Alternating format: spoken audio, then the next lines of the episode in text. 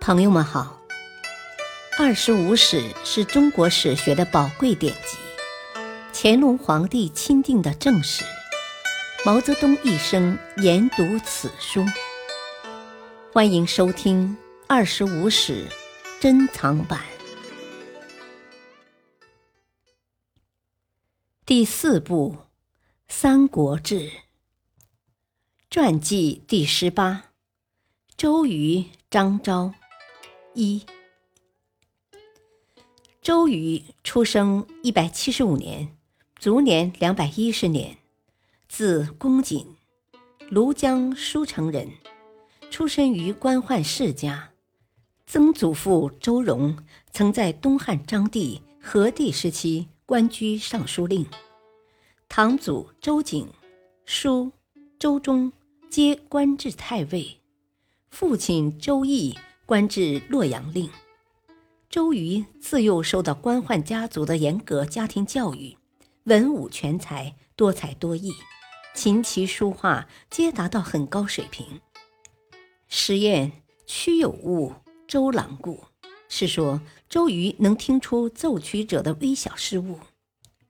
周瑜又有大志，广交名流，与同年的孙策为友。孙坚率军讨伐董卓。周瑜曾邀孙策及其母亲到舒城家里常住，将一幢大屋拨给他使用。从此，二人结下深厚情谊。周瑜成人后，个子高大，壮实而漂亮，是当时的美男子。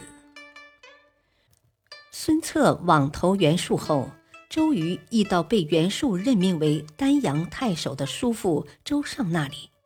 不久，孙策脱离袁术，持书通报周瑜。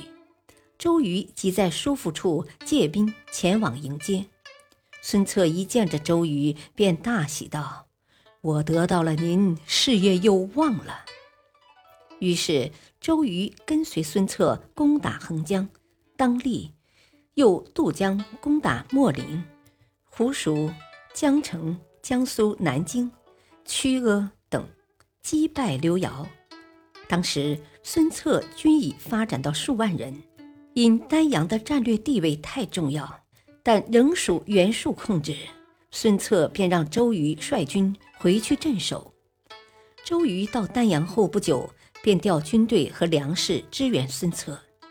袁术当然不愿坐失丹阳，即以堂弟袁印代替周尚为太守。并命周瑜同叔父一起到寿春。袁术欲任周瑜为将，周瑜见袁术终难成大事，便准备离开，于是要求到居巢任县令，以便东归。袁术即任命周瑜为居巢长。建安三年（一百九十八年），周瑜自居巢还吴，孙策亲自去迎接。任命其为建威中郎将，拨给他兵士两千人，马五十匹，为他修建馆舍，又令其镇守长江关津朱主旗。当时周瑜仅二十四岁，人称周郎。不久，孙策欲攻荆州，命周瑜任中括军兼江夏太守。周瑜与孙策一道攻宛。破城后得乔公二女，皆天姿国色。孙策自取大乔，周瑜取小乔。周瑜又率军攻浔阳，破刘勋。攻打荆州江夏后，回军路上又收复豫章、庐陵等地，留镇巴丘。建安五年（两百年），孙策死后，周瑜带兵赴丧。遂留吴任中护军，与张昭共同辅助孙权。张昭主要负责内务，偏重文的方面；周瑜多负责军务，时常在外打仗。袁绍死后，曹操势力空前壮大，派遣使者令孙权送质子入朝。孙权让群臣讨论，张昭、秦松等犹豫不定。孙权倾向于不理曹操，但也决定不下来，便带着周瑜到母亲面前去讨论。周瑜说：“过去楚国刚开始受封于金山旁边时，辖地不足百里，其后代贤能广开疆土，立基于郢，遂占有现在的金阳二州，建立楚国，传世九百年。现在将军承父兄于兹，兼六郡之众。”兵精粮多，将士用命，筑山为统，筑海为盐，境内富饶，人不思乱，何必宋智？人质一去，则不得不听命于曹操，受制于人。在别人管辖之下，您最高不过得一侯印，车数辆，马数匹，这怎能与南面称孤相比？不如步前，徐管其变。